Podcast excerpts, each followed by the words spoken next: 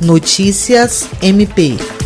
O Ministério Público Eleitoral, através da promotora da oitava zona Bianca Bernardes de Moraes, expediu recomendação na quarta-feira aos partidos e pré-candidatos para que evitem aglomerações e observem os cuidados sanitários em atividades políticas. A oitava zona eleitoral engloba Acrelândia, Plácido de Castro e Senador Guiomar. De acordo com a promotora, em decorrência da pandemia da Covid-19, o órgão está preocupado com a saúde e a vida das pessoas e prioriza uma atuação preventiva.